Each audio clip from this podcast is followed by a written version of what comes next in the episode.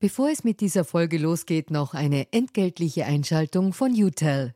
Wie ihr als treue Hörerinnen und Hörer unseres Podcasts wisst, steht ganz offen gesagt für Transparenz. Transparenz, Fairness und Ehrlichkeit sind auch für unseren Werbepartner UTEL sehr wichtig. UTEL bietet Cloud-Telefonie und Rufnummern für Unternehmen und lebt das Wort Fairness wirklich. UTEL will nämlich ihre Kundinnen und Kunden durch Service binden und nicht durch Verträge, also sozusagen der Good Guy unter den Kommunikationsdienstleistern. Weitere Infos findet ihr im Internet. Ihr müsst bei der Suche nur den Namen richtig schreiben. Y, zweimal U, hartes T, dann E und L. UTEL eben. Und warum zwei U im Namen? Ganz offen gesagt, das wissen wir auch nicht. Das fragt am besten ein Teammitglied, weil UTEL beantwortet jede Kundenanfrage. Versprochen. Und jetzt zurück zu ganz offen gesagt.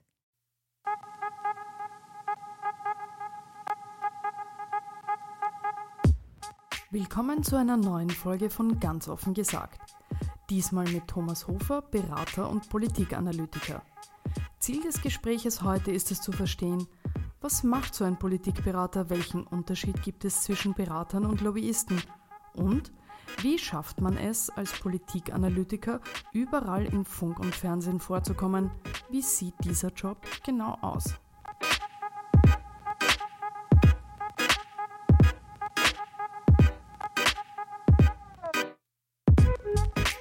Aber bevor wir zu unserem Gast kommen, noch eine kleine Werbeeinschaltung. Ich bin in Wien ja hauptsächlich und aus Überzeugung mit U-Bahn, Bus und BIM unterwegs, gerne auch zu Fuß, aber so ein E-Auto könnte dazu durchaus eine Ergänzung sein. Wien Energie denkt den öffentlichen Verkehr gemeinsam mit dem Einsatz von Elektroautos und baut deshalb die Elektroladestationen weiter aus. Im Großraum Wien gibt es jetzt schon 500 öffentlich zugängliche Ladestationen. Und weil auch überzeugte Großstädter einmal raus aus Wien wollen, können Wien Energie Kundinnen und Kunden mit einer Ladekarte von Wien bis Bregenz tanken. Ich könnte so also auch zur Verwandtschaft nach Vorarlberg fahren. Wer wissen will, ob so ein E-Auto eine gute Idee wäre und wo sich alle Wien Energie Ladestationen befinden, kann das alles auf dieser Webseite nachlesen.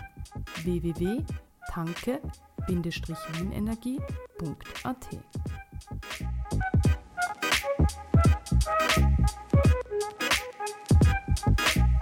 Schön, dass du da bist, Thomas. Danke für die Einladung. Seit kurzem hat Thomas Hofer gemeinsam mit dem Meinungsforscher Peter Hayek auch ein eigenes Politshow-Format auf ATV. Die Woche heißt das, ATV aktuell die Woche. Immer am Sonntagabend um 22.20 Uhr, glaube ich. Äh, und ich möchte jetzt heute versuchen herauszufinden, wie das so ist, äh, being Thomas Hofer einmal abseits der üblichen Analytikerrolle. Ähm, am Anfang kommt bei uns immer die beliebte Transparenzpassage. Äh, in diesem Format, da legen wir immer offen, woher wir uns kennen. Ähm, bei uns kann man sagen, okay, relativ einfach. Zuerst äh, haben wir uns als Kollegen gekannt. Du warst Innenpolitikjournalist bei Profil, ehe du 2003 die Seiten gewechselt hast und Berater wurdest. In dieser Funktion haben wir dann gerade in meiner Zeit bei der ZIP 2 äh, als Journalistin mhm. oft miteinander zu tun gehabt. Da habe ich dich auch sehr oft für Geschichten heimgesucht, äh, zu allen Tageszeiten und, und an, an, diversen Orten äh, warst du dann. Ähm, also wenn eine Geschichte aktuell ausgebrochen ist, auch sehr flexibel und ich kann mich kaum erinnern, dass du einmal eine Geschichte absagen musstest. Mhm. Ähm, und wir haben uns natürlich auch abseits dessen schon öfter mal beim Café über die Welt und die Politik und äh, und so unterhalten, das will ich nicht verschweigen. Ähm, unser heutiges Gespräch läuft jetzt grundsätzlich natürlich ziemlich anders ab als äh, andere Interviews, die wir bisher geführt haben. Dazu gehört eben auch mal die zweite Transparenzfrage, dass ich dich am Anfang frage, für wen du so tätig bist in, in deinem Geschäft. Ähm, bist du derzeit in, irg in irgendeiner Weise für eine politische Partei tätig? Nein, bin ich nicht und das ist auch ein Grundsatz. Äh, der lässt sich relativ leicht zusammenfassen äh, unter dem Slogan, was ich kommentiere, berate ich nicht und was ich berate, kommentiere ich nicht.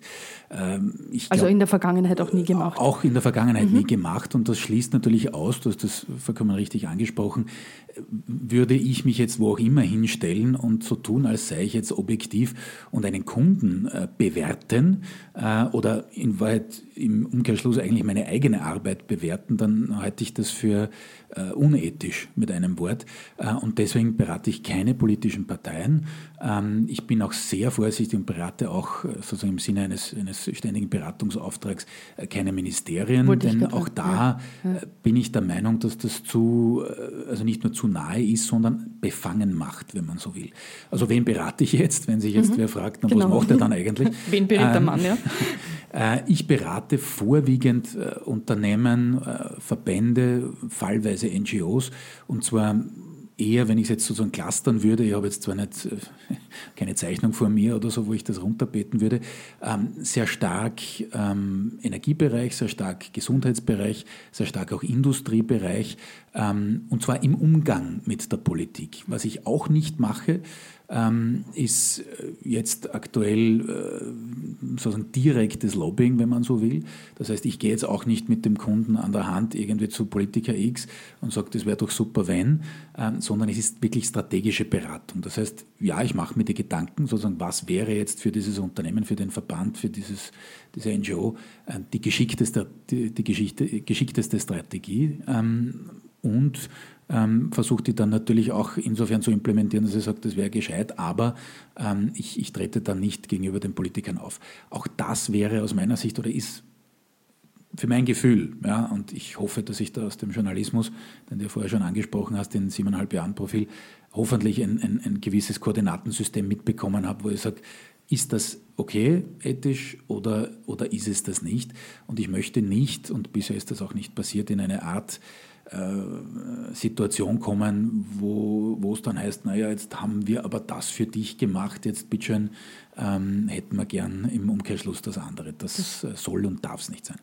Ähm, wie weit gehst du deiner, deiner Abgrenzung, wie du eben sagst, auch zu politischen Parteien, also politische Vorfeldorganisationen, Institutionen, würdest du so jemand beraten oder bist du da auch recht streng? Äh, müssen wir jetzt natürlich jetzt genauer äh, definieren. Also ich sage jetzt einmal, Vorfeld ohne dass es jetzt ein Kunde mhm. Äh, konkret ist, aber so Wirtschaftskammer oder IV würdest du, ja, Arbeiterkammer, das, ja, also solche Institutionen vorgelegt, würdest das ist du schon okay, beraten. richtig, ja. aber jetzt auch nicht im Sinne von, äh, okay, was ist jetzt sozusagen ein, ein, ein, ein heißes politisches politisches Thema, wo könnt ihr jetzt sozusagen Partei X eine reinwürgen.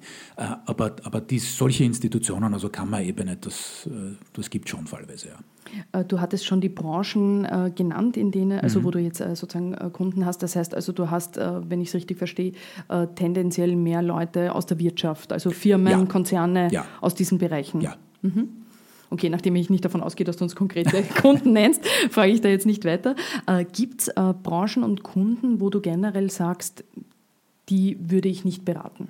Das gibt es ja. Und ich habe auch genügend Geschichten äh, schon abgelehnt, beziehungsweise bin dann äh, teilweise auch aus Verträgen von meiner Seite ausgestiegen, was zwar von manchen Kollegen dann immer ein bisschen belächelt wird und, und mit Kopfschütteln quittiert wird. Ähm, aber natürlich gibt es das. Also für mich persönlich, ohne jetzt äh, zu sagen, das ist etwas, was, was, was ich äh, für jeden als, als ethischen Maßstab sehen würde, gibt andere, die das anders sehen, aber zum Beispiel Waffengeschichten würde ich nicht machen. Ich wäre auch sehr vorsichtig gewesen, ohne da jetzt einzelne äh, Kollegen oder Kolleginnen kritisieren zu wollen, äh, wenn da irgendwelche Oligarchen aus äh, osteuropäischen Ländern äh, versuchen, da Stimmung zu machen. Auch da äh, würde ich nicht hingreifen. Also da gibt es selbstverständlich äh, Grenzen für mich, aber ich sage nochmal dazu, das kann und muss schon jeder auch für sich selber definieren. Aber für mich gibt es da ein paar Ausschließungsgründe, wo man prinzipiell einfach es schwer fallen würde, da, da tätig zu werden. Mhm. Gut, ähm, Kollegen von dir, die Oligarchen beraten, wissen eh, wenn, Nein, du ansprichst. Noch einmal, das ist ja. jetzt keine Kritik an, ja. an irgendeinem Kollegen, sondern es ist einfach mein Koordinatensystem. Dein, für dich, wenn ich dich frage, dein, genau. dein System. Und, genau, also mhm. ich, wenn jetzt jemand, wurscht, ich nenne jetzt kein Land, gab ja auch ein paar Fälle, die da diskutiert wurden, ähm, stelle ich mir schon die Frage, sozusagen, kann das grundsätzlich was Gutes sein, und zwar beide Seiten jetzt in dem Fall, wenn es äh, ja, Dinge betrifft, wo man nicht einmal von einer Demokratie zum Beispiel, einer echten reden kann, da bin ich dann schon sehr vorsichtig. Wie gesagt, wir wollen heute mal versuchen, äh, nicht mit dem Analytiker Thomas Hofer, soweit das möglich äh, ist, zu sprechen, der ähm, pointierte, kompakte 20 Sekunden ja. OTs, Zitate äh, zur Politik geben kann, sondern mit der Person Thomas Hofer. Ähm, aber ich habe das Gefühl, es ist zwar ungewohnt für dich, aber unwohl fühlst du dich noch nicht. Nein, und ich hoffe, es wird auch nicht so. Nein, Gottes Willen, okay. nein es ist legitim, um, um das auch zu sagen, und das ist ja durchaus auch, und deswegen finde ich das wichtig, diese Passagen, ähm, teilweise ein bisschen eine, ein, ein, ich will jetzt nicht sagen schlampiges Verhältnis, aber äh, es ist oft also oft wird man auf das nicht angesprochen und das sollte man. Jetzt nicht unbedingt auf Sendung, aber natürlich zum Beispiel in Vorbereitung auf ein Interview. Also ich werde selten gefragt, äh, die Frage, die du am Anfang gestellt hast, arbeitest du gerade für jemanden in dem Bereich? Ähm, es wird dann teilweise sogar irgendwie, also mir ist es zweimal passiert in der doch jetzt schon langjährigen Karriere, dass ich von mir aus gesagt habe, Freunde, das ist heute ein Thema, wo ein Kunde äh, sozusagen mittelbar betroffen ist. Das heißt, wenn ich die Frage gestellt bekomme, äh, die in diese Richtung geht, dann müsste ich jetzt auf Sendung sagen, Achtung befangen, ich sage jetzt da nur oberflächlich was, um das auszuschildern. Also diese Bereitschaft oder, oder, oder, oder die Einsicht auf unserer Seite, jetzt, ich nehme jetzt meine gesamte Branche her, ähm, das auch wirklich äh, auf den Tisch zu legen und zu sagen, Achtung, da könnte ich persönlich ein Problem haben damit, äh, und da muss es zumindest ansprechen. Wenn man es anspricht, ist es ja dann okay aus meiner Sicht, wenn es wirklich ausgeschildert ist. Das ist schon ein bisschen unterentwickelt. Das haben wir vergangenes Jahr im Nationalratswahlkampf auch gesehen, nicht, wo sich Kollegen dann hinsetzen und so tun, als seien sie nicht äh, klar auf einer Seite verortet. Das glaube ich, tut uns allen nicht gut. Und sowohl das System Journalismus als auch das System Beratung haben das eine oder andere Problem. Und ich finde, dass was ich gerade beschrieben habe, ist, ist, Teil dieses Problems. Mhm. Ja, bei Transparenz sind wir uns sehr einig. Das ist ja für uns auch eben in diesem Podcast ein, ein, äh, so ein, eine Grundlinie, die wir verfolgen. Und äh, ich finde es auch interessant, dass du sagst, dass man auch von den Journalisten und Journalistinnen nicht angesprochen wird. Ja. Der Dieter Bornemann hat äh, in der letzten Folge von ganz offen gesagt, also da ging es auch immer wieder um Transparenz, mhm. und er hat eben gesagt, er könnte sich auch vorstellen, der Dieter, dass man gerade auch im ORF, was Transparenz betrifft, sozusagen mehr in diese Richtung gehen könnte. Also wahrscheinlich bis einem gewissen Grad wäre es überall möglich. Ne? Ja, absolut. Und, und, und wie gesagt, es, es, ist natürlich, es ist schon grundsätzlich mal meine Bringschuld, nicht? Wenn, wenn, wenn ich angerufen werde und werde ja dann mit dem Thema konfrontiert, nicht mit den Fragen, die dann auftauchen, äh, da muss schon ich zuerst einmal überlegen, okay, ist das in irgendeiner Art und Weise dazu geeignet, dass ich äh, sozusagen Grundsätze aufgeben muss, unter Anführungszeichen, oder so tun muss, als, als sei ich da jetzt überhaupt nicht tangiert. Ähm, das ist, wie gesagt, sehr, sehr selten noch vorgekommen und das waren doch einige Interviews jetzt in den letzten ähm, 12 äh, bis 15 Jahren. Ähm, aber da ist schon sozusagen mal der Interviewte gefragt. Aber das, was mir eben auffällt, ist, dass, und das ist ein kleines Land, nicht? Mhm. Also da kann man schon noch einmal ähm, über was stolpern und, und, und, und kann es natürlich zu Unvereinbarkeiten kommen, dass es eben von journalistischer Seite äh, zu selten thematisiert wird in dem Vorgespräch. Mhm. Äh, noch einmal, wenn man jede Sendung beginnt mit, mhm. äh, okay, und jetzt einmal der Disclaimer, Übrigens, nicht? Ja, und, und ja. man verbraucht von sieben Sendeminuten drei für den Disclaimer, das geht dann natürlich auch nicht. Ja. Das ist dann ist wenig praktikabel. Aber, aber in, in, in dem Verhältnis äh, Journalist, Journalistin zu Berater, Beraterin äh, oder Interviewtem, das gilt ja auch im Übrigen äh, für inhaltlich arbeitende mhm. ähm, Experten, Universitätsprofessoren, sonstige, nicht? die dann Kraftfunktion einmal sowieso sakrosankt sind, aber es haben auch schon, ohne jetzt das jetzt auf irgendwen äh, gemünzt zu, zu meinen, irgendwelche Europarechtler, Verfassungsexperten etc. schon Gutachten geschrieben ähm, für Auftraggeber. Also da fehlt es uns schon ein bisschen an Verständnis, wie das, wie, das, wie das grundsätzlich ist. Auch wenn im Detail das nicht heißt, dass irgendjemand dann sich nicht trotzdem eine objektive Meinung zu äußern traut. Das mhm. will ich überhaupt nicht unterstellen, sondern es geht einfach darum äh, zu sagen, okay, was für ein Verhältnis habe ich grundsätzlich zu dieser Frage? Mhm. Man hat ja bei dir jetzt als Analytiker, ähnlich wie beim ORF-Analytiker Peter Filzmeier, den starken Eindruck, dass du im, irgendwie immer im Dienst bist. Äh, mhm. Äh, also wenn wer wo einen OT, ein, ein Zitat äh, braucht zur aktuellen, Politik, äh, zur aktuellen Politik, ist er gleich sehr, sehr oft. Also bist du einer von, von euch beiden ähm, vor dem Mikrofon. Wie anstrengend ist es denn, Thomas Hofer zu sein? Schwierige Frage, ja. Also grundsätzlich hoffe ich nicht, dass es so anstrengend ist. Nein, aber, aber ganz ehrlich, äh, das ist auch eine Gratwanderung. Nicht? Erstens muss natürlich muss man aufpassen, da nicht Schnittlauch auf eh jeder Suppe zu werden und Experte für eh alles. Äh, und, und äh, ich nehme an, dass das ähnlich ist wie beim Peter Filzmeier, bei dem vielleicht noch ein bisschen extremer. Natürlich lehnen wir auch genügend Themen ab. Ja? Also wenn es zum Thema, äh, weiß ich nicht, Wahlen in Italien oder sonst wo ist, dann muss man Nein sagen können, was gar nicht so einfach ist. Ähm, also man muss schon wissen, worüber man spricht. Und noch immer ist es so, oder trotzdem ist es natürlich so, dass natürlich vielleicht manche den Eindruck haben und sagen, der schon wieder. Ja, jeden Tag da. Das, jeden nein, nein, Tag, klar, das ja. ist mir auch bewusst und das mhm. ist durchaus auch ein, ein, ein, ein Punkt, nicht? Äh, aber es gab, um, um konkreter darauf zu antworten, es gab natürlich schon Phasen, wo die, die tatsächliche Arbeit, mit der ich mein Geld verdiene quasi, ähm, schon sehr gelitten hat. Also zum Beispiel eine, eine also die, die extremste Phase waren die vier Wochen zwischen der ersten, dem ersten Wahlgang Bundespräsidentschaftswahl im April 2016 und der ersten Stichwahl. Da war auch noch der äh, Kanzlerwechsel von Feimann auf Kern dazwischen. Also das war von der reinen Anzahl, der schieren Anzahl an Interviews, und zwar nicht nur in Österreich, sondern auch dann international, weil auf einmal Österreich natürlich im Fokus war nach dem überraschend äh, deutlichen Sieg im ersten Wahlgang von, von Norbert Hofer, nicht verwandt, nicht verschwägert, ähm, dass das einfach dann schon an die Substanz geht. Das, das will ich nicht verhehlen.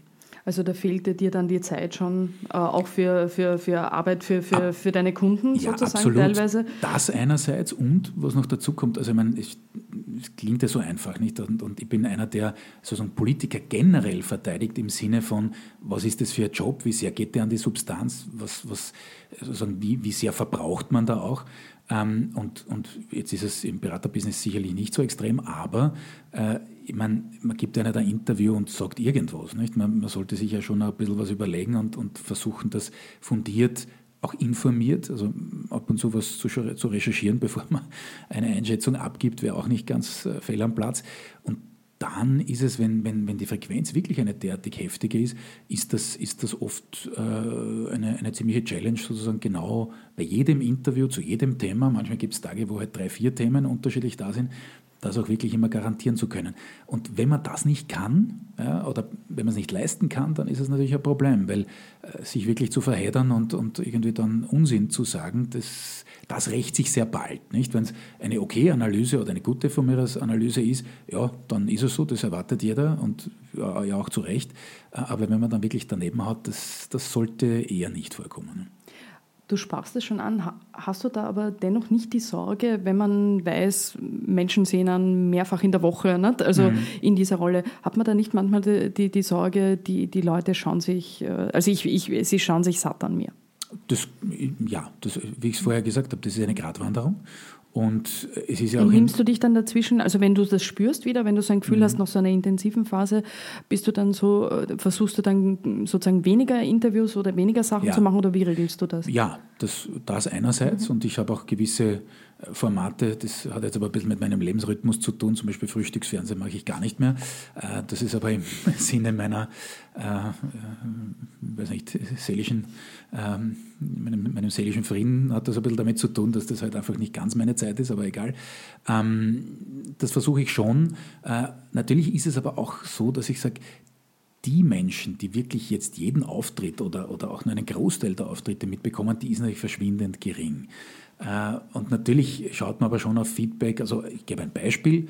Ähm, als es da im ORF und, und, und in den Privatsendern die, die, die Vielzahl an TV-Konfrontationen gab in den letzten Wahlkämpfen, ähm, war es dann so, dass ich äh, durchaus einmal einen Fehler gemacht habe, um sozusagen für, für zwei, drei Printmedien das sozusagen gleichzeitig analysiert habe.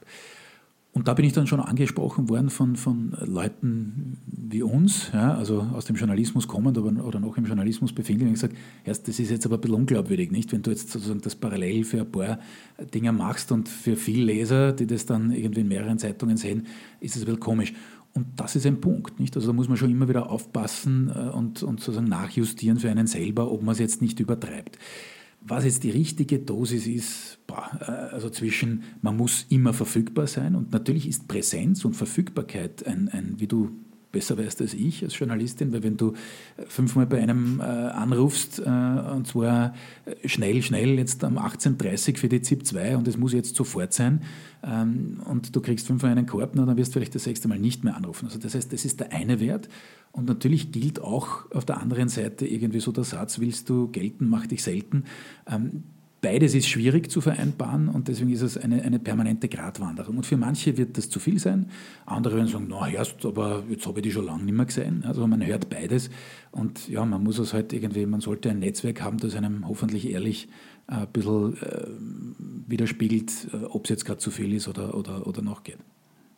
Wie sieht denn dein Berufsalltag sonst so aus? Also ein, ein, eine Woche in deinem Leben, ähm, könntest du uns das mal beschreiben? Also vielleicht kann man vorstellen, viele Hörer und Hörerinnen stellen sich vor, dass äh, jemand in deinem Beruf ähm, die halbe Woche im Café Landmann sitzt, äh, also ein Politiker-Journalistentreffpunkt und halt dort Termine hat. Ist das so oder, oder wie schaut dein, dein üblicher Alltag aus? Also, also Kaffeetermine, die üblichen Landmann ist sehr gefragt. Äh, ich bin dort auch öfter äh, oder auch andere Cafés in, in, in Wien. Äh, meistens Wien, also das, damit beginne ich mal. Es ist sehr Wien-zentriert, auch wenn es sozusagen, ich, ich komme selten sozusagen über, über, also beruflich jetzt, über, über Salzburg raus in Richtung Westen. Das, das ist so, hat auch ein bisschen mit dem Zeitbudget zu tun. Gab zwar immer wieder mal Anfragen, auch, auch westlich davon. Habe auch einen Schweizer Kunden, also Zürich äh, ist ab und zu auch auf der Tagesordnung. Aber ansonsten ich versuche solche Kaffeetermine zu clustern, wenn irgendwie geht. Ja, mein Büro ist anders als bei anderen nicht im ersten, sondern in einem Wiener Außenbezirk.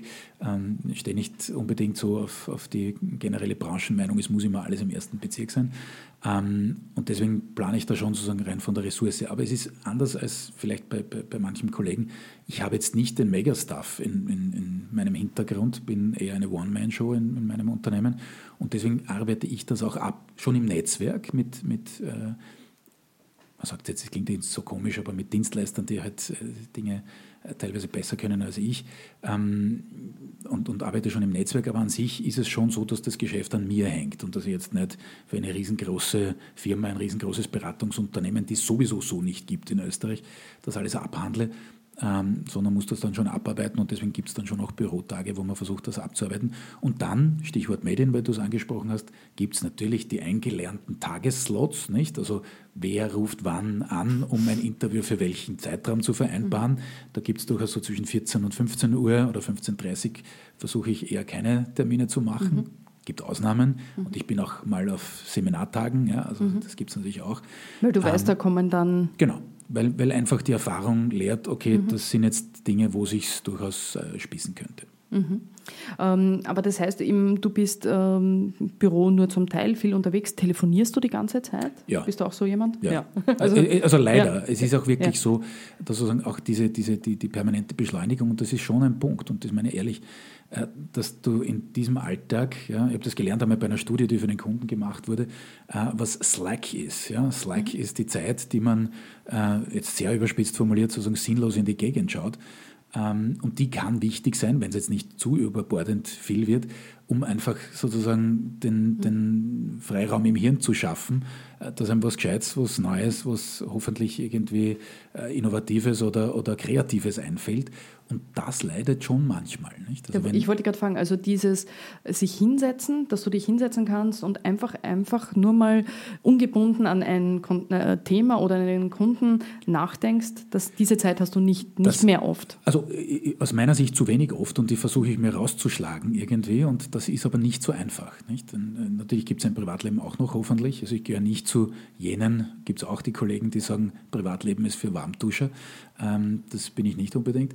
Ähm, aber das ist dann teilweise schon eine Challenge. Nicht? Und das muss man sich aber schaffen, denn ansonsten, und das muss man, muss man einfach ehrlich sagen, äh, wenn man, wenn man merkt, okay, ähm, die Zeit eben genau für sowas zu verwenden und einmal in die Luft zu schauen und einmal das ein bisschen sickern zu lassen, ähm, wenn die zu wenig wird, dann, dann merkt man es. Ähm, diese Ipo-Ipo-Geschichten, hm. äh, diese tagespolitischen Geschichten, nervt dich das manchmal? Also es sind ja immer wiederkehrende Ereignisse, die wir erleben und die du erlebst. Parteichefs, die entweder abgesägt werden, neue, die hochgeschrieben werden. Dazwischen dann ein paar schräge Vögel wie der Herr Stronach, da ist man fast froh um die Abwechslung, äh, habe ich manchmal das Gefühl auch. Und äh, es ist irgendwie nach einer gewissen Zeit so wie in Groundhog Day, also diese Wiederholungsschleifen. Also ich persönlich mag ja Politik auch wirklich äh, sehr gerne und interessiere mich sehr dafür, so wie du. Aber man braucht schon eine gewisse Toleranz für Redundanz, oder?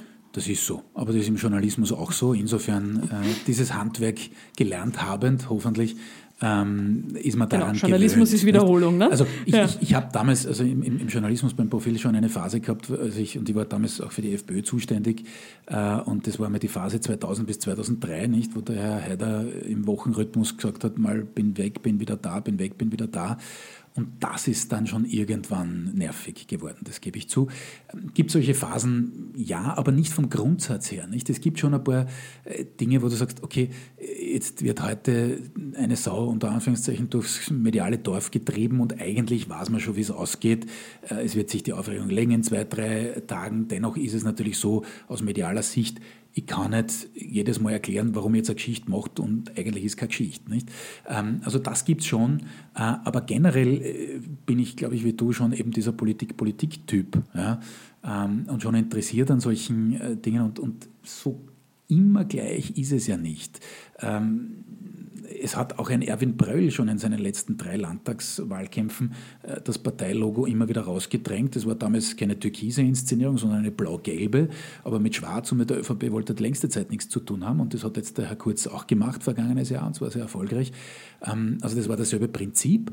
Aber deswegen kann ich es trotzdem anders erklären, weil es, äh, oder ich kann das mit einbeziehen auch als Beispiel und das hoffentlich trotzdem irgendwie spannend gestalten. Also ich glaube, es ist sozusagen der Grad der Wiederholung und der Vertess so hoch nicht, dass ich sozusagen am Grundsatz zweifeln würde. Ähm, und, und, und insofern halte ich das äh, auch demokratiepolitisch, jetzt, jetzt nicht meine Branche überhöhen, überhaupt nicht. Es ist auch, auch sehr viel Kritikwürdiges dabei, aber vom Prinzip her schon okay, wenn es eben diese Einordnungsmöglichkeit auch gibt. Das muss ich ja keiner anhören. Das ist ja keine, äh, glücklicherweise keine Verpflichtung dazu. Ähm wie machst du das dann? Mit welchen persönlichen Strategien? Da hat ja jeder so seine. Suggerierst du dir ähm, dann selber, dass jetzt zum Beispiel die 300. Wie mächtig sind die ÖVP-Landeshauptleute-Geschichte noch immer total interessant ist? Weil man wird ja, ja. immer wieder danach gefragt. Oder äh, ich habe jetzt zum Beispiel, ich glaube, in eurer letzten Folge von Die mhm. Woche eine Geschichte gesehen. Äh, Macht es dir da noch Freude? Ihr habt, ähm, also auch so, da wurden auch so sozusagen politische Mini-Details analysiert, wie das der Heinz-Christian Strache nach dem Rauchverbot ja. in diesem Zelt, bei diesem Zeltfest von der FNG anzündet. Ja. Macht dir das noch Spaß? Oder wie, wie, wie vermittelst du dir selber das Gefühl, ja. das ist jetzt spannend, darüber zu, zu reden oder es zu analysieren? Ja, es ist, das stimmt schon. Also gerade das Beispiel, ich habe auch darauf dann geantwortet, ich glaube nicht, dass das wichtig ist, der Jig, äh, auch wenn es vielleicht lustig ausschaut. Aber ich habe dann versucht, zum Beispiel in der Frage, und das war dann äh, ein gutes Beispiel, ja, dass du das erwähnst, ich habe versucht, in, in, im Satz zu sagen, ich glaube nicht, dass das so wichtig ist und dass ihm das jetzt nachhaltig schaden wird, schon gar nicht, ähm, weil Zielgruppen wir da ansprechen. Aber im Übrigen ein, ein wirklich heikles Thema in der Woche war äh, wieder die mangelnde Abgrenzung Richtung Antisemitismus der Gesamtpartei. Ähm, aber es gibt schon, klar, es gibt schon äh, Felder oder, oder einzelne Themenbereiche, wo du sagst, okay, wir reden jetzt über etwas, was wirklich Nabelschau ist, was vielleicht wirklich nur uns Politik-Afficionados oder Politik-Junkies interessiert. Äh, und draußen sind andere Themen wichtig. Also die Frage müssen sich nicht nur Politiker gefallen lassen, sondern schon auch uns einer. Ja. Wie gehst du eigentlich damit um, wenn du dich mal irrst? Ähm, ja. Jetzt in einer Analyse in die ja, Zukunft ja, betrachtet. Ja. Ja auch, du wirst ja auch immer wieder gefragt nach. Klar. Nein, und, und Situationen. Ich, also ich kenne niemanden, der sich noch nicht geirrt hat, auch in Analysen. Ähm, das war zum Beispiel in diesem vorher erwähnten Profilinterview auch eine Frage sozusagen, wo haben Sie geirrt? Und zum Beispiel, wo ich mich geirrt habe, war, ähm, es war allerdings noch im Frühjahr 2013, äh, als ich gesagt habe, die Aufstellung mir anschauend, ja, mit äh, Team Stronach, auch BZÖ, und habe gesagt, die Neos werden es schwer haben. Ja. Ähm, und sie haben es trotzdem geschafft. Das war das Glück des Tüchtigen und, und, und aufgrund einiger Umstände, dass das Team Stronach sich vollkommen selber weggesprengt hat oder der Herr, der Herr Stronach ähm, der eine, eine Art von Knieschusspolitik im Wahlkampf betrieben hat, die, die atemberaubend war. Aber das war ein Irrtum, schlicht und ergreifend. Und ich bin der Meinung, dass man halt dazu stehen muss. Äh, wir sind, und vielleicht ist das auch so ein Punkt, nicht äh, insofern feiner raus, wir Berater und Kommentatoren, als dass uns das selten vorgehalten wird. Nicht ein Politiker stößt dann im Interview vor, hier haben Sie Folgendes gesagt, heute sagen Sie das. Ähm, ich, ich, ich, ich, versuche wirklich sozusagen, äh, und, und, und man kann es ja nur noch, noch äh, Kräften bemühen, dass man, dass man diesen, diese Fehlerquote möglichst gering hält, aber natürlich passiert es. Äh, und ja, die Kritik musst du dann auch einstecken, wenn wenn wenn äh, es umgekehrt läuft. Also die, die dicke Haut muss man schon haben. Ja? Äh, und es gibt immer wieder Anrufe, wo wo es Beschwerden gibt von unterschiedlichen Parteien und das ist auch gut so, dass es jeweils unterschiedliche sind. Ähm, und ja, manches ist vielleicht, wird vielleicht auch zu Recht bekrittelt. Wie gesagt, auch, auch Kommentatoren machen Fehler, definitiv. Ich würde jetzt gern mit dir ein bisschen in der Zeit zurückgehen. Wir sprachen ja auch jetzt äh, schon einiges über dein Interesse an Politik, ähm, um irgendwie herauszufinden, wann und, und wo bei dir dieses Interesse an Politik mhm. entstanden ist. Bei mir war das zum Beispiel schon ähm, recht, also in meinem Bewusstsein recht früh. Ich war etwa fünf Jahre alt und ich habe als Kind schon viel äh, Politik konsumieren dürfen oder müssen, je nachdem, wie man es betrachtet. Äh, und da kam damals dauernd Bruno Kreisky vor, mhm. in den Formaten, natürlich gerade im ORF. Und die dieser Sprachduktus von Kreisky hat mir so gut gefallen, wie, wie er gesprochen hat und diese Stimme. Und ich, ich muss jetzt schon dazu sagen, das hatte jetzt, ähm, komme aus einem sehr bürgerlichen Elternhaus, also es war kein ideologischer mhm. Hintergrund. Ähm, und ich habe dann die gewisse Kreisky-Zitate, die ich gehört habe, ähm, habe ich dann mit dem Kopf in der Waschmaschine nachgesprochen und rezitiert, weil ich draufgekommen bin, dass wenn man den Kopf in der Waschmaschine hat, dass es eher klingt wie Bruno Kreisky. Das war okay. also die, die Erwachsenen fanden es lustig ja. ähm, und mir hat es irgendwie getaugt. Ähm, ähm, hast du so einen Moment, so einen Waschmaschinenmoment oder irgendeinen Moment, wo du gemerkt hast, mich interessiert Politik total? Also den Waschmaschinenmoment war es nicht, damit kann ich nicht dienen. Also das Bild, äh, um das beneide ich dich jetzt fast, aber das gibt es bei mir nicht. Aber äh, es war natürlich Kreisky und in Folge dann auch, äh, ein bisschen später, weil natürlich die Frage ist, mit fünf, okay, wie, wie sehr kriegt man es äh, wirklich vollinhaltlich mit? Das war schon auch so, dass, dass ich wahrgenommen habe, äh, dass, und ich, ich, ich komme so aus einer Gegend, also Obersteiermark, ähm, so zwischen einem sehr sozialdemokratisch geprägten, also Judenburg ist das Gegend, Judenburg, Nittelfeld, Zeltweg, und dem eher ländlichen Bereich, wo sehr stark ÖVP dominiert äh, war und die Rezeption, und das war für mich das Spannende von Kreisky, war einfach, wenn man heute sagt, der war so unumstritten, natürlich, äh, sozusagen, du fährst drei Kilometer weiter ja, äh, und das ist auf einmal die Rezeption ganz anders und das kriegt man schon auch als Kind auch mit. Ähm, das, was ganz massiv wurde, und das war schon äh, dann schon ein bisschen später, also da war ich dann 13, äh, 12, äh, ähm, war die Geschichte natürlich die beginnende, beginnende Waldheim-Wahlkampf. Also das war dann schon in einer Intensität, wo, wo es wirklich, also da ist es dann abgegangen, das hat aber natürlich auch mit der Schule zu tun und, und, und mit den Diskussionen äh, dort in, in der Klasse und darüber hinaus. Ähm, und das war schon ganz stilbildend und, und auch das, also zum Beispiel Medienverhalten. Nicht? Also Profil war damals eigentlich in unserem Breitenkreis jetzt nicht so dramatisch verbreitet in der Obersteiermark. Ähm, aber das war dann auch äh, der Zeitpunkt, wo ich auch in, den, in, in diesen Medienkonsum, nicht ganz auf heutigem Niveau, aber doch ähm, für die damaligen Verhältnisse und die damaligen Umstände schon, schon ziemlich reingekippt bin. Warum wolltest du dann Journalist werden? Ähm, gute Frage. Also ich, ich habe eigentlich so ein bisschen aus einem äh, wie soll ich sagen, einer gewissen Unentschlossenheit damals dann begonnen, halt ein, ein Studium, in dem Fall Publizistik und, und Anglistik. Ähm, und bin dann eigentlich im Studium, also es war für mich schon etwas Politiknahes schon irgendwie wünschenswert, habe aber keine klare Vorstellung gehabt, dass ich jetzt das, das, Studium begonnen habe. Und es hat sich dann eigentlich in den ersten Semestern so rauskristallisiert.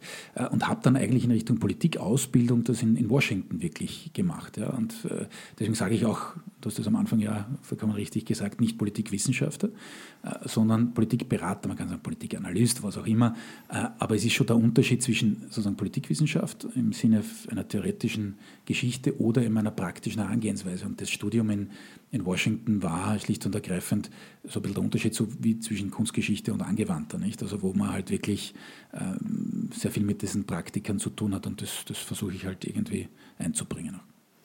Du warst ja dann beim Profil ähm, unter anderem ähm, einerseits für Themen, Kirchenthemen zuständig, mhm. hast du viel gemacht, aber eben bei den Parteien warst du quasi auch äh, für die FPÖ zuständig. Man muss jetzt noch dazu erklären, für die Nicht-Journalisten und Journalistinnen, beim Profil, aber auch bei vielen anderen Medien war es in der Vergangenheit eigentlich fast überall so, dass es Kollegen und Kolleginnen gab, die sich um eine Partei, mhm. manchmal auch um zwei gekümmert haben äh, und sozusagen da äh, die meisten Kontakte hatten und, und Geschichten gemacht haben.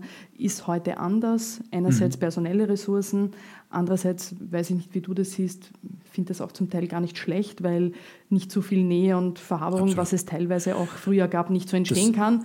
Also das, das war in meinem Fall insofern ganz gut, weil natürlich äh, Profil und FPÖ damals eine sehr äh, äh, konfliktgeladene Geschichte war und, und ich habe aber trotzdem versucht, eben äh, die, die, die, die Geschichten aus, aus dem Innenleben der FPÖ auch, auch äh, quasi an Land zu ziehen fürs Profil. Es gab damals auch die gute Situation, dass das Format äh, neu entstanden ist und, und dagegen programmiert war und es dann quasi einen wöchentlichen Wettlauf um die bessere Geschichte gegeben hat.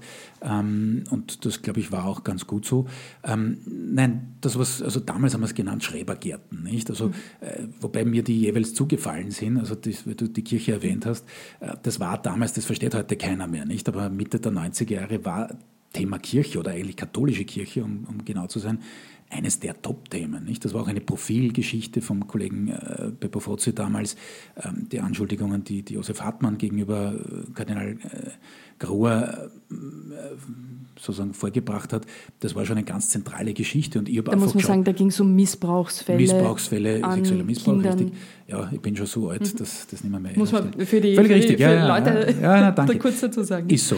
Ähm, Nein, und da bin ich eigentlich, weil wir haben dann immer alle gefragt, und du kennst jetzt bei der Kirche aus. Ich habe zwei Bücher darüber geschrieben, auch über so sektenhafte Gebilde in der katholischen Kirche etc. Und alle haben immer gefragt, na, bist du jetzt Betroffener oder wie ist das? Ne? Und ich habe gesagt, nein, es hat mich einfach interessiert, es ist mir eine Geschichte zugefallen. Das war über eine Sekte, die in Vorarlberg so ein bisschen tätig war. Habe das gemacht im Profil. Am nächsten Tag ruft mich an Johanna Rachinger, äh, damals noch Verlagschefin bei Überreiter, und sagt, Sie sind ja der Experte. Und ich habe gesagt, ja, ja, sowieso. Ja, war damals 22 äh, war natürlich kein Experte und hat gesagt, wollen Sie ein Buch drüber schreiben? Und gesagt, ja, wunderbar, her damit. Also ich habe einfach versucht, mich, das ist so wie bei Politikern, einfach zu positionieren und zu sagen, okay, ich mache mich in einem Bereich, und bei der FPÖ war es dann ähnlich, so schlau oder kundig, wie auch immer, versuche das halt, ähm, dass ich unter Anführungszeichen unverzichtbar ist niemand, aber dass ich sozusagen etwas einbringen kann, auch für das Medium, für das ich arbeite. Ist ja nicht so, äh, dass, dass das sozusagen einem zufällt und man sagt so wunderbar Lebensstellung, äh, auf ewig hat man die Geschichten gepachtet, sondern es war einfach eine, eine, eine ja, von mir aus berufliche Strategie, die ich mir zugelegt habe. Im Übrigen, ich halte das auch für, für absolut jenseitig in, in Österreich, dass man dauernd versucht wird, irgendwie parteipolitisch zugeordnet zu werden. Sowohl als Journalist, dort finde ich es am am, am, am jenseitigsten, als auch als Kommentator. Nicht? Wenn man sagt, na, und wo kehren Sie eigentlich dazu, sage ich, nirgends. Äh, und das wird einem in Österreich einmal von vielen einmal prinzipiell nicht geglaubt. Und da denke ich mir immer, äh, hallo, wo, wo, wo sind wir? Ja? Also das ist eigentlich etwas, was man, ähm, wo wir noch ein bisschen Arbeit, sagen wir so, vor uns haben, dass wir das, äh, dass wir das hintanhalten. Du bist also auch der Ansicht, dass der sogenannte Nullgruppler, wie es im ORF heißt, eigentlich eine, eine, eine gute Sache, eine, eine, also etwas, was Journalisten, Journalistinnen oder Politikberater, Politikberaterinnen sein sollten und keine ein bisschen mit einem Unterschleif Absolut. quasi. Sie ja. gehören nirgendwo dazu. Es ist zwar das, der Terminus Nullgruppler ein bisschen ein abwertender, nicht? Eben, der wird auch abwertend, was, eben, also wird ja eigentlich jetzt, abwertend gebraucht. Ne? Nachdem er heute Anstatt zu sagen, ein unabhängiger Mensch. Ja, richtig, nachdem, wir, nachdem wir jetzt nicht thematisch und politikstrategisch analysieren, sonst hätte ich jetzt gesagt, hätte ich mir jetzt unterhalten über Framing und sowas, mhm. ja, das lasse ich jetzt, aber das ist ja heute nicht der Platz dafür, aber äh, das ist schon grundsätzlich eben dieser Unterschleif, nicht? Und, und äh, nein, ich glaube ehrlich, das heißt jetzt nicht, dass nicht jemand Überzeugungen haben kann. Aber ich bin halt schon der Meinung, und da bin ich vielleicht ein bisschen puristisch, dass ich sage, meine persönliche Überzeugung, meine Meinung zu einem Thema, zu einem Politiker, was weiß ich, hat in meiner Analyse nichts verloren. Ähm, ob es immer gelingt, weiß ich nicht, aber es ist jedenfalls mein, mein, mein Ansinnen und mein Streben danach. Ich gebe ein Beispiel. Ich bin heftig kritisiert worden, und zwar von beiden lustigerweise, von der FPÖ-Seite sowieso, aber auch äh, von, von der Seite der Grünen bzw. des Lagers von Alexander van der Bellen, als ich damals bei, bei diesem unmoderierten ATV-Duell danach, und ich war durchaus auch emotionalisiert, weil es mich auch persönlich geärgert hat, also insofern vielleicht sogar ein bisschen eine Grenzüberschreitung gesagt habe, wo die beiden nur zur Erinnerung, nicht? Also Hofer hat dauernd äh, provoziert und, und hat den Van der Bellen da so versucht, an den Rand des Wutausbruchs zu kriegen. Ähm, was ja dann auch gelungen ist. Was ja dann gelungen mhm. ist, nicht? Und das war eine Grenzüberschreitung von Hofer, weil das ist nicht, das ist, Entschuldigung, das ist nicht präsidentiell. Ähm, und das haben ja beide immerhin kandidiert für das höchste Amt im Staat. Und Van der Bellen hat sich aber eben, äh, provozieren lassen und hat den Scheibenwischer gezeigt und hat gesagt, sie haben ja keinen Tau etc. Also ist auch gekippt. Und ich habe danach gesagt, gesagt bin gefragt worden nach meiner Schlagzeile nach dem Duell und ich habe gesagt, ähm, beide blamiert, Amt beschädigt. Mehr habe ich nicht gebraucht. Ähm, von grüner Seite ist mir vorgeworfen worden, dass ich sozusagen beide in einen Topf schmeiße und dass das jenseitig sei und das war doch der Hofer der Böse. Ich habe aus der FPÖ böse SMS bekommen, wie ich sozusagen, das war doch der Van der Bellen, der den Scheibenwischer gezeigt hat. Okay, na, muss man aushalten und habe ich auch und das ist in Ordnung. Aber, aber wie gesagt, das ist natürlich schon so ein Punkt, wo ich, wo ich versucht habe, auf der, auf der Ebene zu bleiben und, und, und äh, unabhängig von irgendwelchen Sympathien oder, oder, oder sonstigen Geschichten irgendwie halt die Analyse in den Mittelpunkt zu stellen. Ähm, ob das immer sowas wie objektiv richtig gibt es eh nicht. Ja, es gibt in der, in der Politik leider, aber es ist so, äh, nicht die Wahrheit, sondern es gibt die Wahrnehmung. Ja? Und es, zehn Zuschauer sehen eine, ein Duell, wie das gerade beschriebene, auf zehn unterschiedliche Weisen. Und dass man da jetzt jedem in der Analyse genau die richtige Akzentuierung äh, vermittelt, das äh, ist eine Kunst, die äh, wahrscheinlich niemand kann. Äh, wie war das eigentlich? Weil ATV, das ist ja der Sender, bei dem du sehr viel machst, auch gerade bei Wahlen äh, natürlich aktiv bist als Analytiker. Ähm, davor hast du aber nicht, weil es gab ja dann auch die Debatte, ist so ein unmoderiertes Duell überhaupt eine gute Idee oder nicht? Mhm. Aber davor hast du nicht gesagt, Freunde, so ein unmoderiertes Duell könnte irgendwie entgleisen. Das, also vorher also, hast du es okay gefunden. Ja. Und ich nachher sag, warst du kritisch oder, oder also wie war, war das? Offensichtlich insofern, äh, aber das habe ich erst im Nachhinein mhm. erfahren. Äh, und ATV, es ist, äh, ATV stimmt, die Wahltage, ansonsten aber auch, und ich bin da wirklich, ich schlage mich auf keine Seite, was jetzt Sender angeht, auch wenn es jetzt dieses Politikformat auch gibt, aber, aber auch sehr viel ORF und, und Puls und Servus und wie sie alle heißen. Ähm, aber, und, und ich, ich bin ja auch durchaus froh darüber, dass es sozusagen diese, diese Vielfalt gibt. Ähm, aber zu der konkreten Frage, ich habe mich unbeliebt gemacht bei einem anderen Sender, als ich die äh, Berichterstattung oder das, die Aufmachung von, von ähm, präsidentiellen ähm, Duellen kritisiert habe. Also da mussten die Präsidentschaftskandidaten Witze erzählen, mussten äthiopisch voressen, alles Mögliche. Und ich sage, was war, es war Puls 4. Äh, ich, ich wollte jetzt nicht ja. auf Puls 4 Gut, aber, aber ja. ich habe das in einem Gastkommentar für den Standard mhm. heftig kritisiert und gesagt, Entschuldigung, das ist nicht das Niveau, auf das wir uns begeben sollten. Und ich habe im Nachhinein erfahren, das wusste ich aber vorher nicht, dass das dann offensichtlich bei ATV diskutiert wurde, damals ja noch nicht äh, zusammen quasi, äh, und die gesagt haben, so jetzt setzen wir einen bewussten Kontrapunkt. Und die haben sich ja damals orientiert an einem in den 70er Jahren gebräuchlichen Format, wo auch Bruno Kreisky ja, und auch deswegen gemacht wurde und sozusagen haben das Setting, auch die Vorhänge im Hintergrund, es war ja sehr retro, nicht? Ähm, und haben sich daran orientiert. Ähm, als ich das gehört habe, als sie mir gesagt haben, sie wollen das so machen, habe ich gesagt, hm, okay, äh, bin ich gespannt bei dem Emotionalitätslevel, wie das ausgeht. Das ist schon ein, ein gewisses Risiko. Ähm, es ist dann auf eine noch stärkere Art und Weise gekippt, als ich das gedacht hätte. Ich finde es nur trotzdem, und natürlich wird es der Sender, ich spreche aber nicht für den Sender, wohl auch aus einem gewissen Kalkül gemacht haben, nämlich vielleicht gibt es eine Nachricht und vielleicht heben wir uns da mit dieser Form ähm, der quasi Inszenierung ab von anderen, aber ich finde es trotzdem falsch, den Sender dafür zu kritisieren. Warum?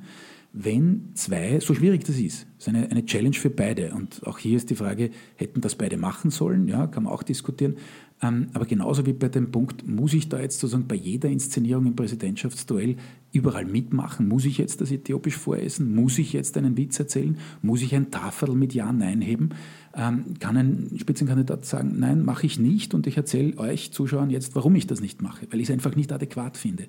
Und hier muss ich sagen, bei diesem unmoderierten Duell fand ich einfach, dass äh, beide gekippt sind, wie ich es gesagt habe, das ist vielleicht menschlich verständlich, ich mache mich da jetzt nicht lustig über irgendjemanden, aber ähm, es muss doch möglich sein, dass zwei Präsidentschaftskandidaten miteinander ein Gespräch führen können, auch wenn hunderttausende Leute zuschauen.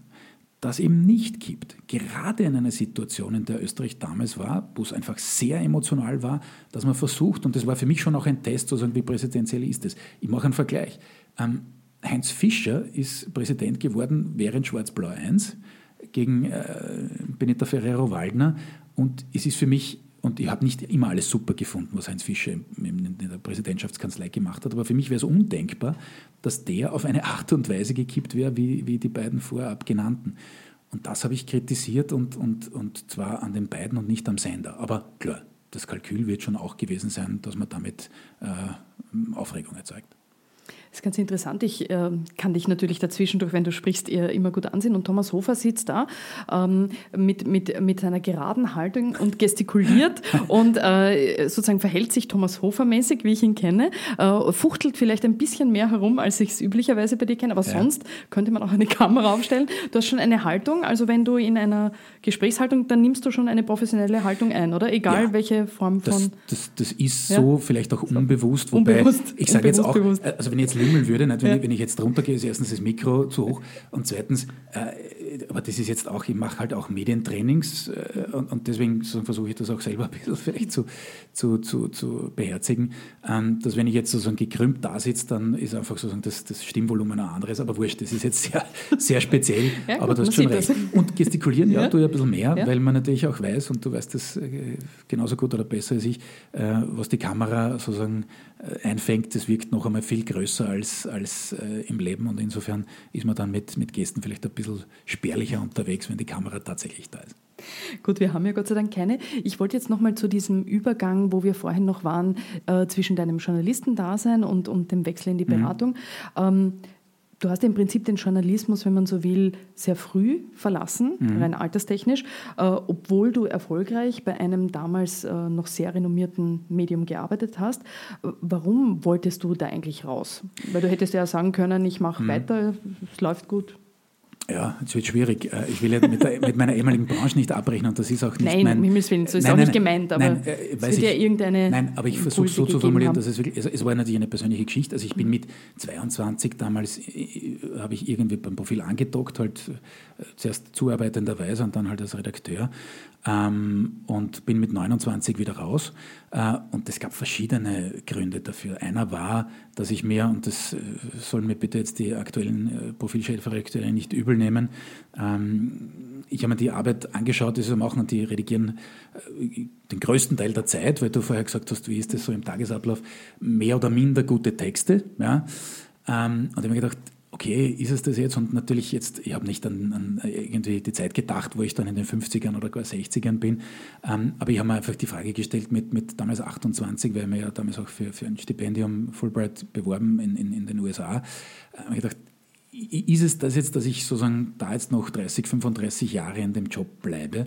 Und habe dann für mich entschieden, nein, ich, ich gehe jetzt raus und ich verhehle auch nicht eines, es war schon damals so, und das ist heute noch viel dramatischer, dass sozusagen die ökonomische Minderausstattung, Entschuldigung den technischen Begriff, ähm, dass, dass er da immer wieder da, dahin schrammst als Medium irgendwie zwischen Existenz und Nicht-Existenz und geht sich das aus mit einer schwarzen Null oder nicht, ich schon irgendwie auch bedrückend empfunden habe. Also es gab da sowas, meine Kollegen, die teilweise heute noch im Profil auch sind, äh, nennen das sozusagen meinen Prager Fenstersturz. Also das war meine Geschichte, kurze Woche, will heißen Mittwoch Redaktionsschluss, normalerweise ist das im Profil am Freitag. Ähm, und es hat damals am Dienstag, also Mittwoch war in dem Fall Redaktionsschluss, und am Dienstag hat die damalige Vizekanzlerin äh, Susanne Ries äh, das ich glaube, über eineinhalb Jahre bestehende Interviewverbot gegenüber dem Profil, sowas gab es damals, äh, aufgehoben. Und ich habe gesagt, so jetzt fahre ich hin und ich war aber gerade in Tirol, irgendwie am Obermiminger Plateau.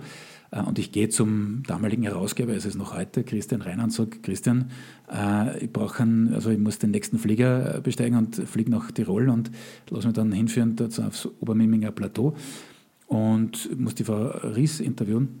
Und er hat gesagt, na, die Kohle haben wir nicht.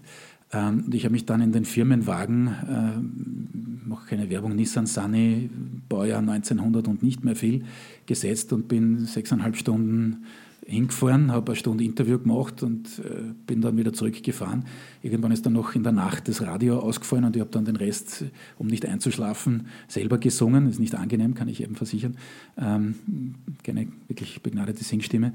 Ähm, und da habe ich mir dann gedacht, eigentlich, ja, also das ist ein bisschen komisch. Äh, und alles das, das ganze Amalgam war es, dass ich gesagt habe, okay, ich möchte schon noch äh, so sehr das ganz zentral ist, die journalistische Funktion. Aber ich, ich bin schon auch einmal gespannt, wie es, du hast vorher genannt, andere Seite, ähm, wie es dort ausschaut, ohne, wie gesagt, parteipolitisch zu agieren.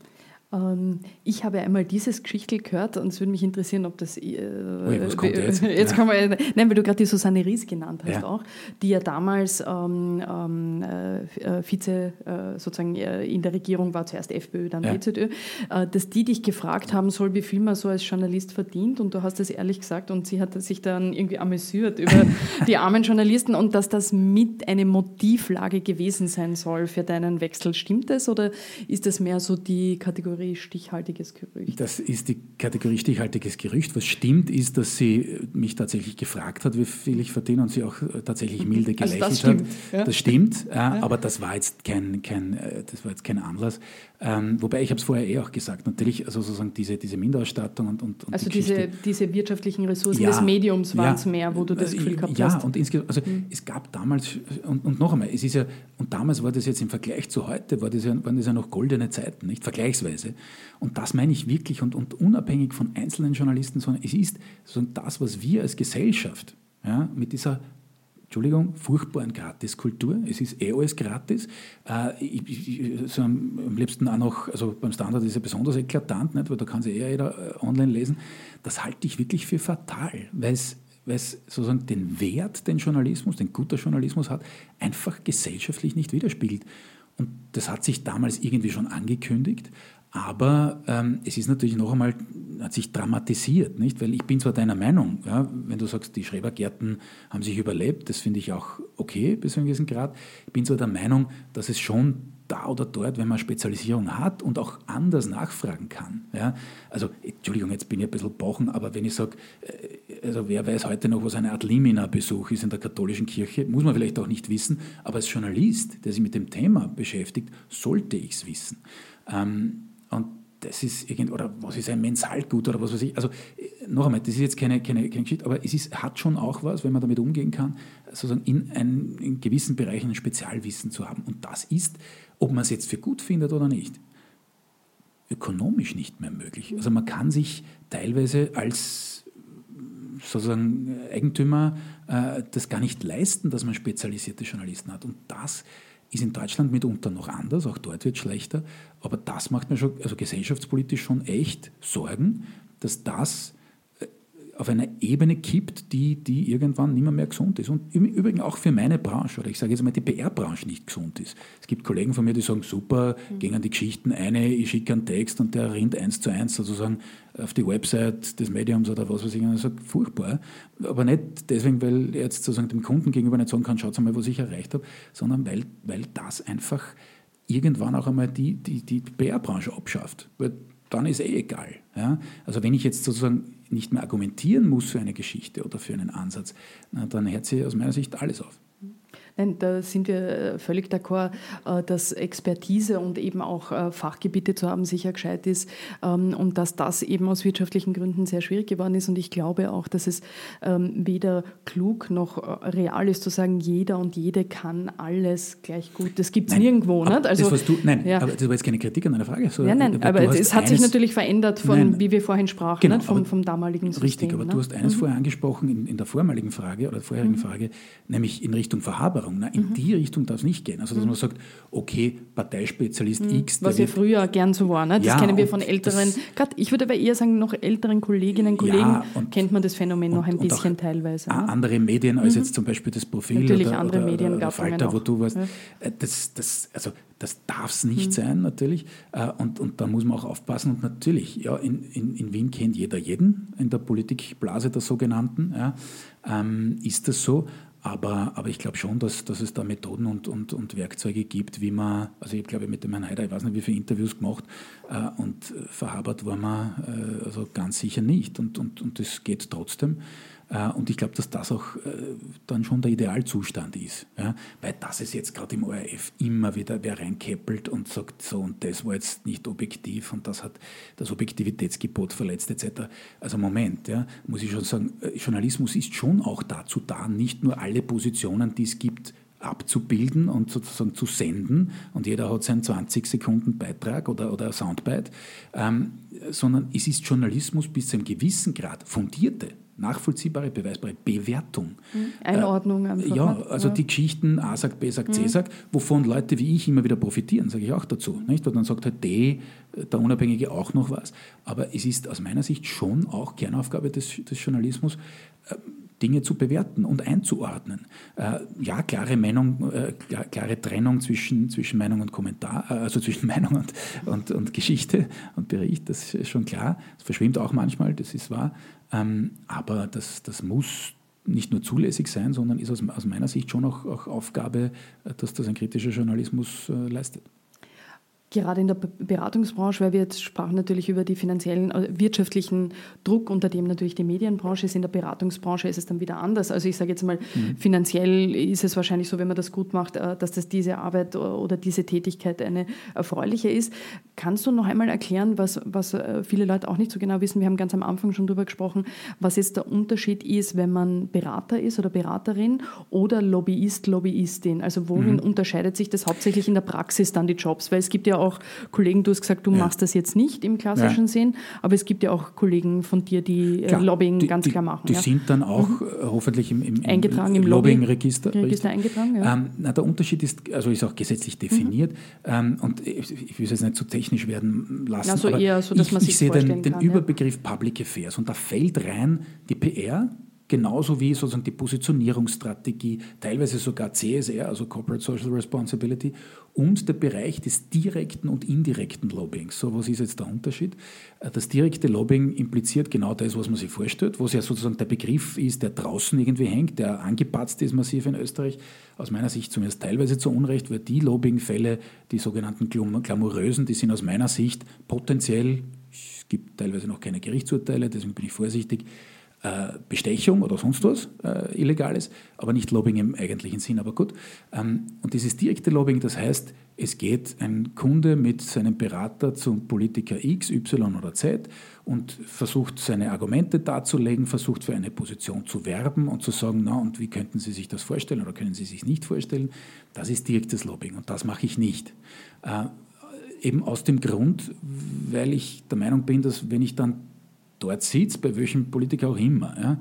Ja, und am nächsten Tag bewerte ich den vielleicht dann auf Sender Y, dass das auch schon ein bisschen komisch ist. Und äh, dann gibt es aber eben sozusagen diese Strategiegeschichte, die darüber steht, wo man sagt, okay, wie geht man ein Thema potenziell an? Wie könnte das jetzt sozusagen ein Unternehmen, eine NGO, ein Verband machen? Ähm, das ist sehr wohl etwas, was eben dann nicht den persönlichen Kontakt meinerseits mit äh, einem Politiker impliziert, sondern im Gegenteil, das eben eigentlich jetzt nicht ausschließt, aber, aber, aber jetzt nicht ursächlich in, in Zusammenhang bringt. Mhm.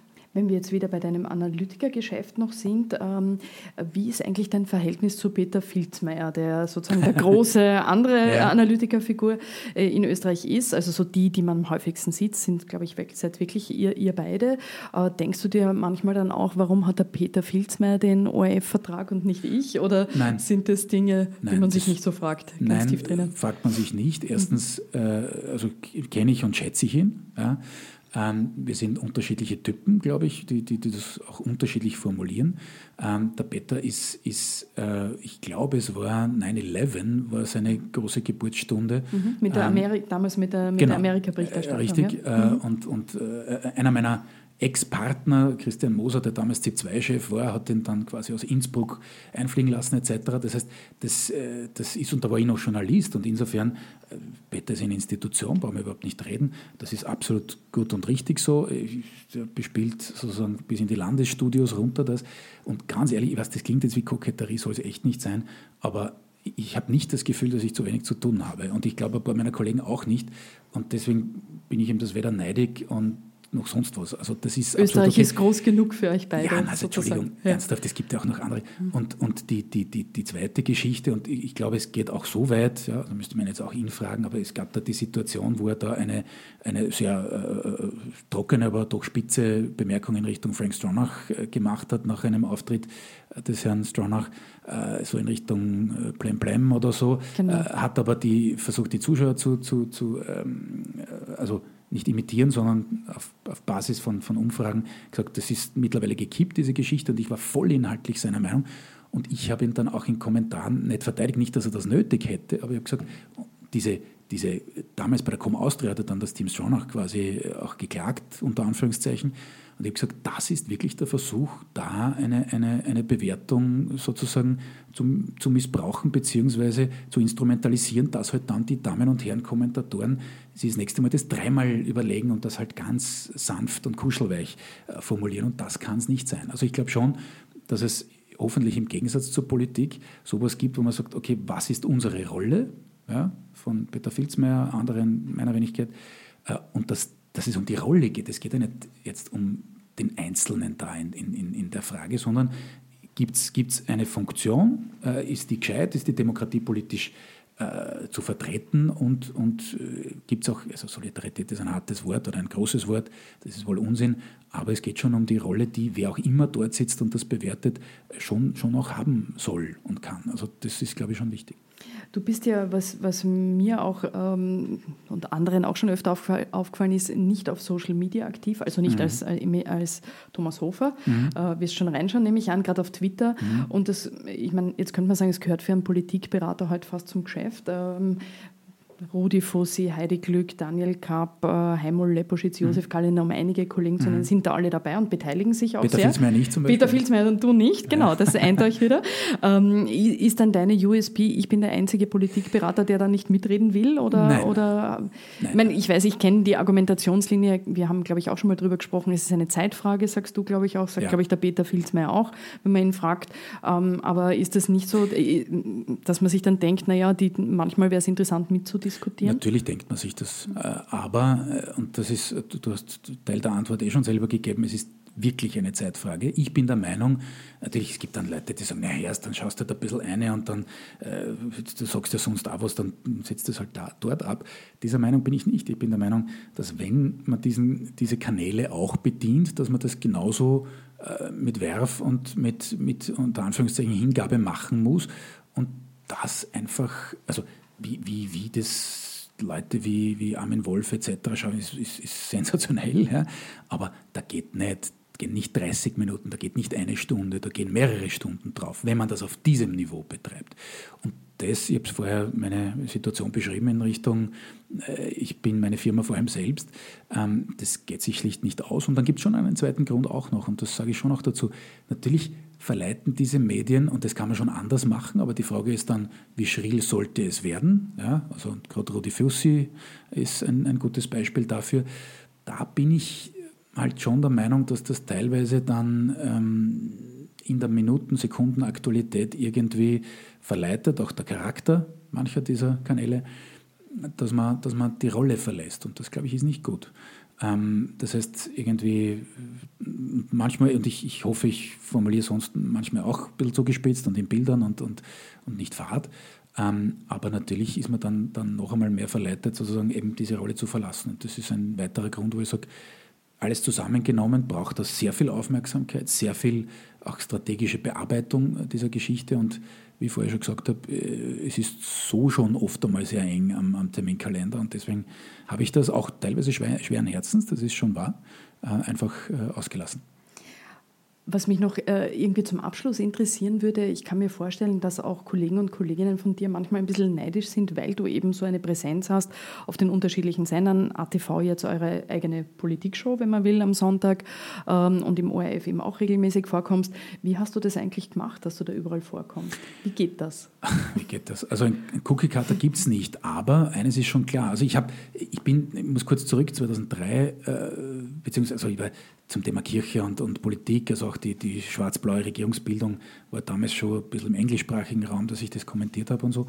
Aber, aber so wirklich äh, sagen, intensiv geworden ist es eigentlich ab dem Jahr, ich glaube 2004, 2005, ähm, als ich eben zurückgekommen bin aus Amerika. Und das, was ich versucht habe, es war schon ein bisschen eine strategische Herangehensweise, war einfach in einem Bereich, also meine Dissertation, die ich dann als Buch veröffentlicht habe, das, die Spin-Doktoren in Österreich, mit sehr vielen Interviews von amerikanischen Politikberatern, die in Österreich gearbeitet haben, Stan Greenberg und Co., ähm, sozusagen ein Buch zu schreiben, das journalistische Aufmerksamkeit auch erregt.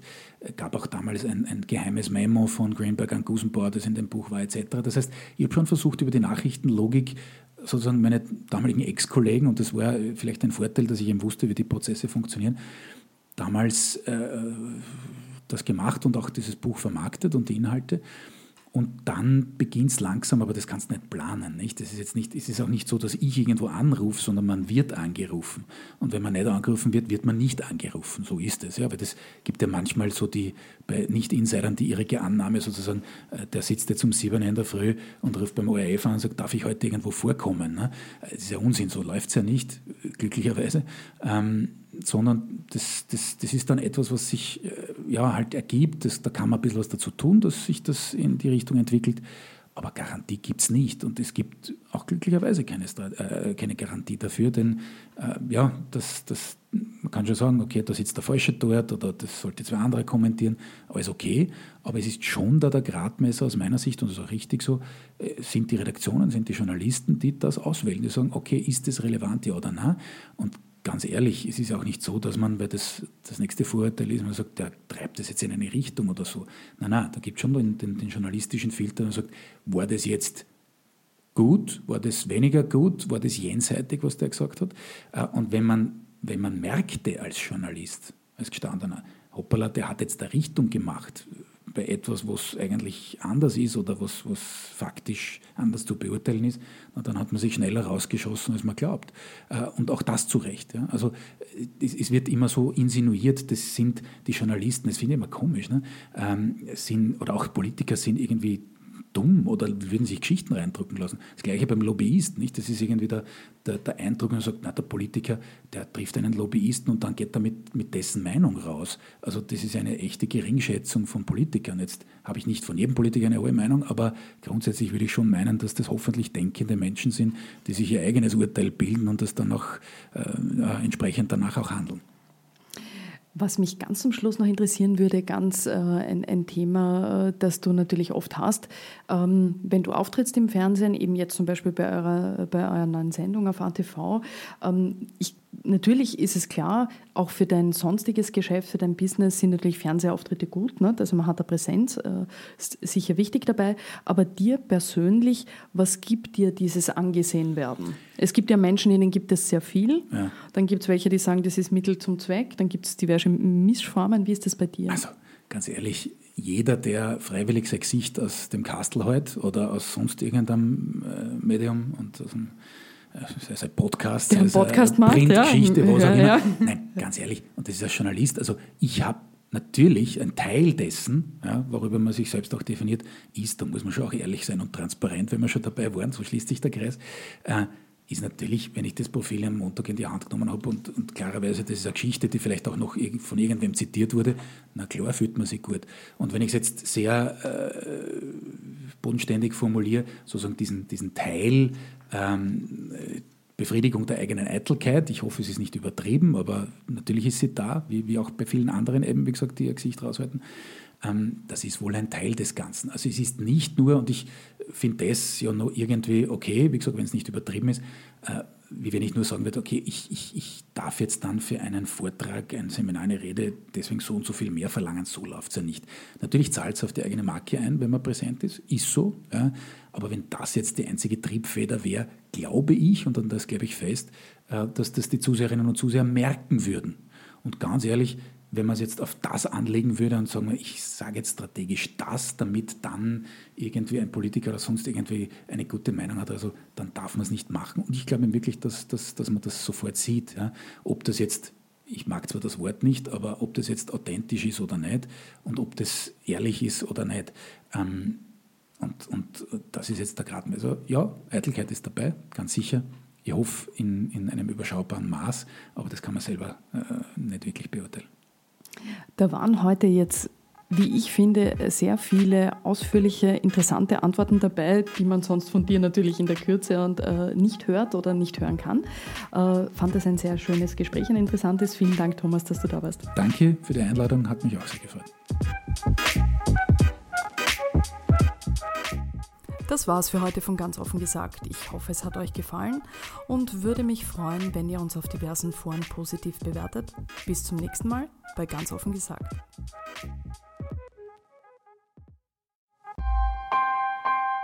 Missing Link